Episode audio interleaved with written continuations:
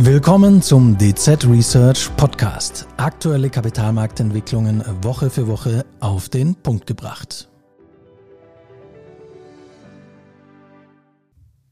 Der Klimawandel wird in Extremwetterereignissen für die einzelnen Bürger immer greifbarer und den meisten ist klar, dass eine Energiewende notwendig ist. Der Ersatz fossiler Energieträger und die Elektrifizierung der Gesellschaft sowie der Umstieg auf eine Wasserstoffwirtschaft erfordern daher einen massiven Ausbau von erneuerbaren Energien. Dies stellt auch die Stromnetze vor große Herausforderungen. Über dieses Thema sprechen wir heute mit Linda Yu, Analystin im Team Anlagestrategie und Privatkunden und Spezialistin für erneuerbare Energien, und mit Werner Eisenmann, Analyst für Versorger im Team Aktienservices und International. Mein Name ist Oliver Finger, ebenfalls Analyst in der Gruppe Anlagestrategie und Privatkunden. Ja, Linda, die erste Frage heute an dich, Ladies First. Äh, kannst du uns am Anfang mal kurz die Probleme skizzieren, denen im Rahmen der Energiewende begegnet werden muss? Ja, Olli, sehr gerne. Ähm, genau. Es ist in der Tat so, dass unser Stromnetz im Moment vor einigen Herausforderungen steht, die gelöst werden müssen. Und zwar steht es da vor allem zum einen vor der Herausforderung, dass der Strombedarf in Zukunft enorm ansteigen wird. Ähm, das liegt vor allem an der Energiewende, äh, an der Wärmewende und der Elekt Elektrifizierung des Verkehrssektors. Aber auch die Zahl der Datenzentren und der Einsatz von Cloud-Technologien und künstlicher Intelligenz, die auch mehr Strom benötigen werden, nimmt zu. Also es wird geschätzt, dass sich der Strombedarf von Deutschland dadurch bis 2045 verdoppeln wird. Für unser Stromnetz heißt das, dass es im Vergleich zu heute um das zweieinhalbfache ausgebaut werden müsste, damit es diese Strommengen aufnehmen kann. Auf der Erzeugungsseite äh, ist es außerdem eine Herausforderung für die Stromnetze, dass immer mehr Strom aus erneuerbaren Energien, das heißt aus Sonnen- und Windenergie erzeugt wird. Dadurch wird nämlich die Stromerzeugung immer volatiler und schwankt saisonal und zeitlich stärker weil zum Beispiel Solaranlagen nachts und im Winter weniger Strom, Strom produzieren und auch der Wind zum Beispiel nicht rund um die Uhr weht. In Phasen, in denen Sonnenenergie und Windenergie zum Beispiel nur begrenzt verfügbar sind, spricht man dann von einer sogenannten Dunkelflaute. Mhm. Äh, die Stromnetze müssen deshalb auch in der Lage sein, äh, den Bedarf auch während solcher Dunkelflauten decken zu können. Genau. Äh, neben den zeitlichen Unterschieden gibt es auch geografische Unterschiede. Äh, die, hinzukommen, die hinzukommen, nämlich dass der Strom aus ähm, Solar- und Windkraft nicht immer dort benötigt wird, wo er auch erzeugt wird. Ähm, also ein klassisches Beispiel dafür ist eben das Nord-Süd-Problem. Mhm. Also dass man äh, im Wind eben ähm, äh, im Norden von Deutschland eben sehr viel Windstrom ähm, hat, äh, aber im Süden, wo die Windkraft eher weniger stark ausgebaut ist, ein ähm, höherer Bedarf oder eine höhere Stromnachfrage besteht, weil da eben sehr viele große Industriebetriebe angesiedelt sind zum Beispiel und ähm, auch einfach viele, also die Bevölkerungsdichte im Süden sehr hoch ist. Ja. Genau. Genau, und dafür bräuchte man eben extrem viel Leitungskapazität, um den Strom, Strom vom Norden in den Süden transportieren zu können. Äh, die gibt es aber im Moment eben noch nicht. Mhm. Genau. Ähm, und ein viertes Problem, das wir haben, oder eine vierte Herausforderung, die wir haben, ist, ähm, dass wir auch äh, immer mehr smarte Verbraucher, also äh, E-Autos oder Wärmepumpen zum Beispiel, ähm, sehen werden, also die ähm, flexibel auf Preissignale reagieren können und dann zum Beispiel grünen Strom beziehen können, wenn die Preise dafür günstig sind. Ähm, genau, das äh, stellt aber auch die Netzbetreiber wieder vor die Herausforderung, ähm, das Verbrauchsverhalten vorherzusagen. Ähm, genau, weil es auch unter anderem zum Beispiel durch, äh, zu Überlastung kommen kann, wenn ähm, viele St Großverbraucher gleichzeitig angeschaltet sind. Mhm.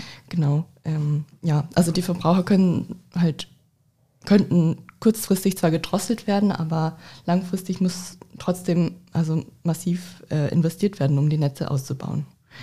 Ähm, genau. Und äh, in diesem Zusammenhang gibt es auch noch einen großen Aufholbedarf, was die Verfügbarkeit von Echtzeitdaten ähm, zum Netzzustand und zur Netzbelastung angeht.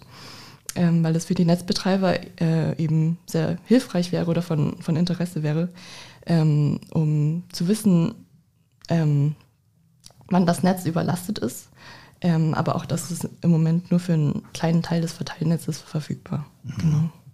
Ja, das, klingt ja nach relativ viel Arbeit, muss ich sagen, Linda. Äh, wie können denn diese Probleme behoben werden jetzt? Äh, ja, da hast du recht, absolut. es wird eine Menge Arbeit werden. Äh, also es gibt eine Reihe von Maßnahmen, die ähm, da ergriffen werden können, um diese Engpässe im Stromnetz zu bewältigen. Ähm, eine dieser Maßnahmen ist zum Beispiel, dass Erzeugungsanlagen ihre Produktion drosseln oder ähm, erhöhen, erhöhen können, wenn äh, Engpässe im Stromnetz auftreten. Ähm, das bezeichnet man dann als Redispatch. Aber sind die, die Kosten für Redispatch-Maßnahmen in den letzten zehn Jahren enorm gestiegen. Also 2013 lagen die Kosten noch bei 110 Millionen Euro. 2022, also vorletztes Jahr, äh, sind sie dann auf 2,7 Milliarden Euro angestiegen. Mhm. Das heißt, äh, sie haben sich um den Faktor 25 vervielfacht. Und das ist eben extrem viel Geld, was man auch ähm, bereitstellen könnte, um, Netz, äh, um das Stromnetz weiter auszubauen. Ähm, genau, also muss es hier das Ziel sein, eben also Redispatch möglichst zu reduzieren und die Kosten zu senken. Und dafür wird sich auch zum Beispiel der Einsatz von ähm, KI, also künstlicher Intelligenz, ähm, sehr gut eignen. Genau, eine ähm, sehr kurzfristige Maßnahme, die die Bundesagentur jetzt im Januar eingeführt hat, ähm, war es, ähm, dass sie den Netzbetreibern gestattet hat, die Stromzufuhr zu drosseln, wenn das Netz droht, äh, überlastet zu werden. Ähm, und davon sind vor allem Wärmepumpen und Wallboxen zum Beispiel betroffen. Mhm. Ähm, genau, aber auch das ist nur eine, sollte nur eine vorübergehende Maßnahme sein, bis das Netz ausreichend ausgebaut worden ist. Genau.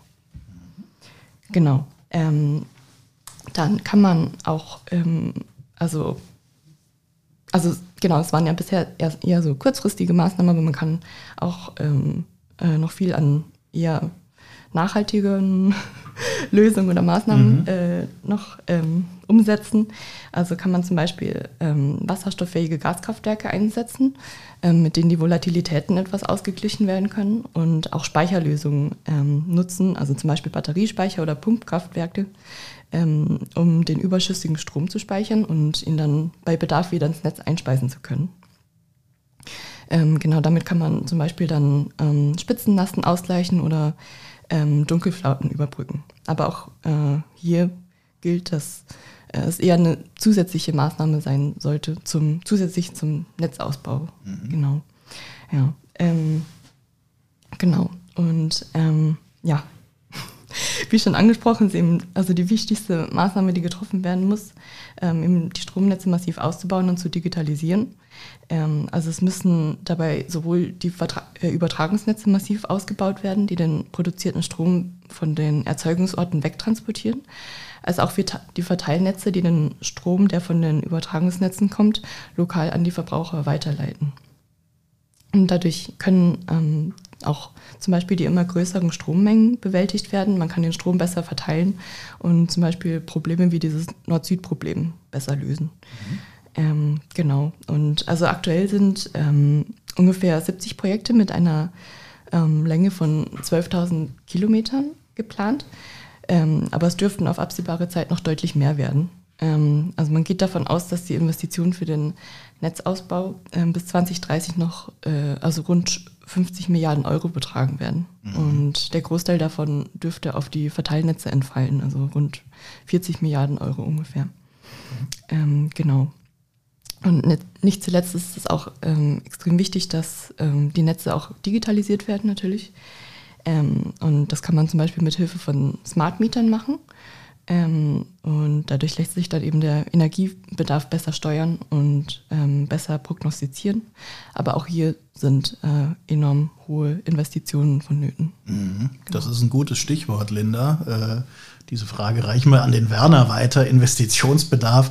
Wie ist es denn? Lohnt sich das überhaupt in Deutschland mit diesem massiven Kapital in die Stromnetze zu investieren? Und, und welche Anreize werden überhaupt gesetzt, äh, um diese Investitionen interessanter zu machen? Ja, danke, Olli. Gute Frage. äh, da muss ich allerdings zunächst, äh, zunächst kurz etwas erklären. Also mhm. die Stromnetze sind äh, staatlich reguliert. In Deutschland ist dafür die Bundesnetzagentur verantwortlich. Mhm. Äh, für eine Regulierungsperiode, die derzeit fünf Jahre umfasst, können die Betreiber auf ihre Investitionen ins Netz eine festgelegte Eigenkapitalrendite vereinnahmen. Also kann eine relativ sichere Rendite erwirtschaftet werden. Das heißt aber nicht nur, dass das Risiko, sondern eben auch die Rendite begrenzt ist. Mhm. Aber um auf deine Frage zurückzukommen, äh, für die derzeitige Regulierungsperiode war eine Eigenkapitalrendite von 5,07 Prozent vorgesehen. Wie wir alle wissen, grassierte dann die Inflation und das Zinsniveau ging durch die Decke und somit verteuerten sich die Finanzierungskosten. Das heißt, der Anreiz, ins deutsche Stromnetz zu investieren, ging erstmal stark zurück. Im Januar setzte dann die Bundesnetzagentur aus unserer Sicht nun ein starkes Signal, um den dringend notwendigen Netzausbau zu beschleunigen.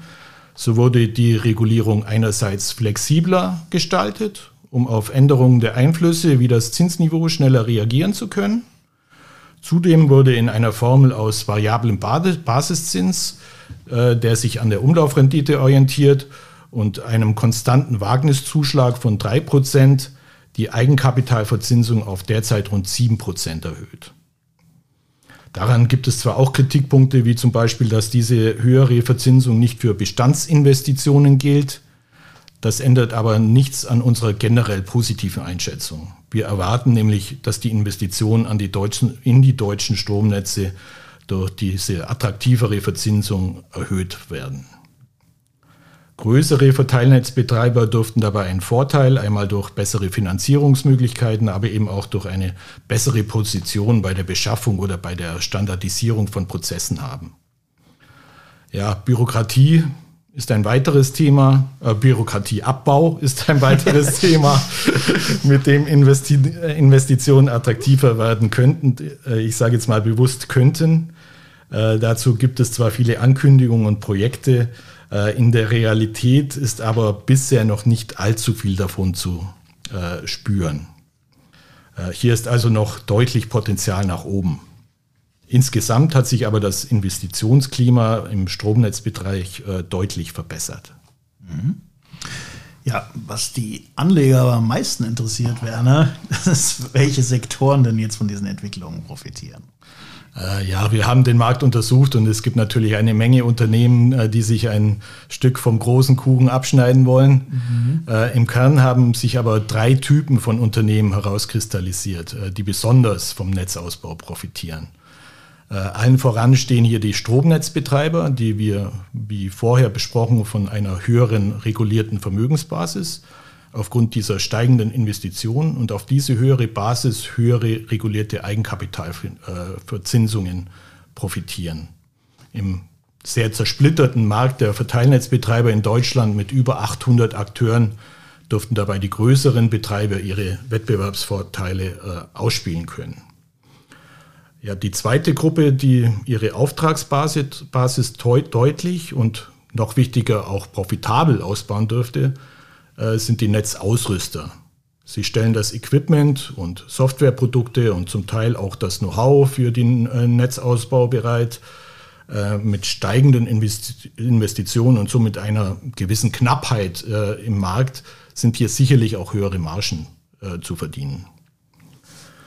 Äh, letztendlich sollten auch Softwareunternehmen profitieren, die maßgeschneiderte Lösungen für die Netze anbieten. Sie stellen zum Beispiel die Software für die Führung, Steuerung und Überwachung von elektrischen Netzen bereit. Wie wir vorher ja auch schon von Linda gehört haben, werden diese Themen immer wichtiger, da die Anforderungen und die Herausforderungen ans Stromnetz im Zuge der Energiewende äh, stetig steigen.